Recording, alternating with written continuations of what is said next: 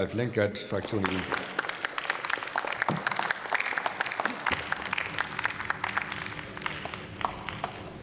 Sehr geehrter Herr Präsident, Kolleginnen und Kollegen! Das Märchen vom billigen Atomstrom wird auch bei der achten Wiederholung nicht wahr. Das Deutsche Institut für Wirtschaftsforschung hat erst letzte Woche nachgerechnet, dass Atomstrom mit seinen Folgekosten die teuerste Energieversorgung für Deutschland wäre. Aber das Leugnen von Fakten ist Standard bei der AfD. Es ist hochriskant, dass der AfD-Antrag die Atomgefahren ausblendet, so als hätte es Tschernobyl und Fukushima nie gegeben. Bis heute gibt es weltweit keine Lösung für den Atommüll. Außerdem kommen 56 Prozent des für Brennstäbe angereicherten Urans aus Russland. Die AfD stört das nicht, aber es ist gefährlich für die Versorgungssicherheit. In Frankreich stehen die Atomreaktoren mehr, als sie laufen. Immer wieder bilden sich Risse in Sicherheitsteilen. Kühlwasser fehlt. Die Reaktoren mussten zur Sicherheit abgeschaltet werden. Ignorant, wie sie ist, will die AfD die Atomkraftwerke mit dem technischen Stand der 80er Jahre auf unbestimmte Zeit weiterlaufen lassen. Geht's noch? Und dann will die AfD den Kraftwerksbetreiber auch noch fette Milliardengewinne bis zehn Jahre nach Stilllegung zuschanzen. Unglaublich. Seit einem Jahr schürt die AfD die Angst vor einem Blackout. Es gab keinen.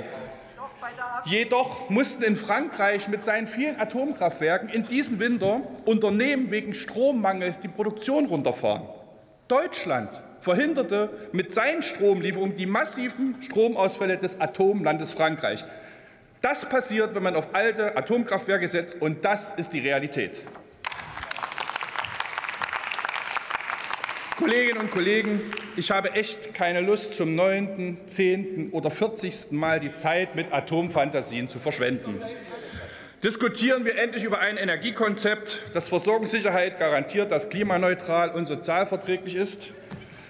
Und da, ja, nicht von der, das liegt nicht vor von der AfD, von der AfD liegt Schwachsinn vor, ohne technische Kenntnisse. Insofern sollten Sie erst mal die Physik lernen und dann anfangen nachzureden.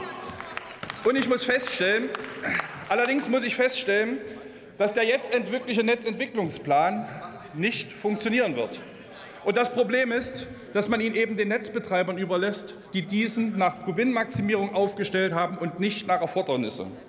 Denn trotz guter Ausbaupläne für Wind- und Photovoltaik fehlen Energiespeicher und Reservekraftwerke für Dunkelflauten. Stromimporte sollen laut Netzbetreibern diese Lücken schließen. Und das sage ich Ihnen als Techniker voraus. Das wird Probleme geben, denn die Netzbetreiber setzen bei den Importen auf die alten französischen Atomkraftwerke, die dann noch 20 Jahre älter sind. Und das ist unverantwortlich. Verfolgen Sie also besser unseren Vorschlag zu neuen Reservekraftwerken, die mit Wasserstoff und Bioenergie bei Flaute, und Strom, bei Flaute Strom und Fernwerfe liefern. Trennen wir die Stromgebotszonen für mehr regionale Stromerzeugung. All das wären richtige Schritte und zielführender als das weitere Träumen von Atomfantasien. Vielen Dank. Vielen Dank, Herr Kollege Lenkert. Nächster Redner ist nunmehr der Kollege Konrad Stockmeier.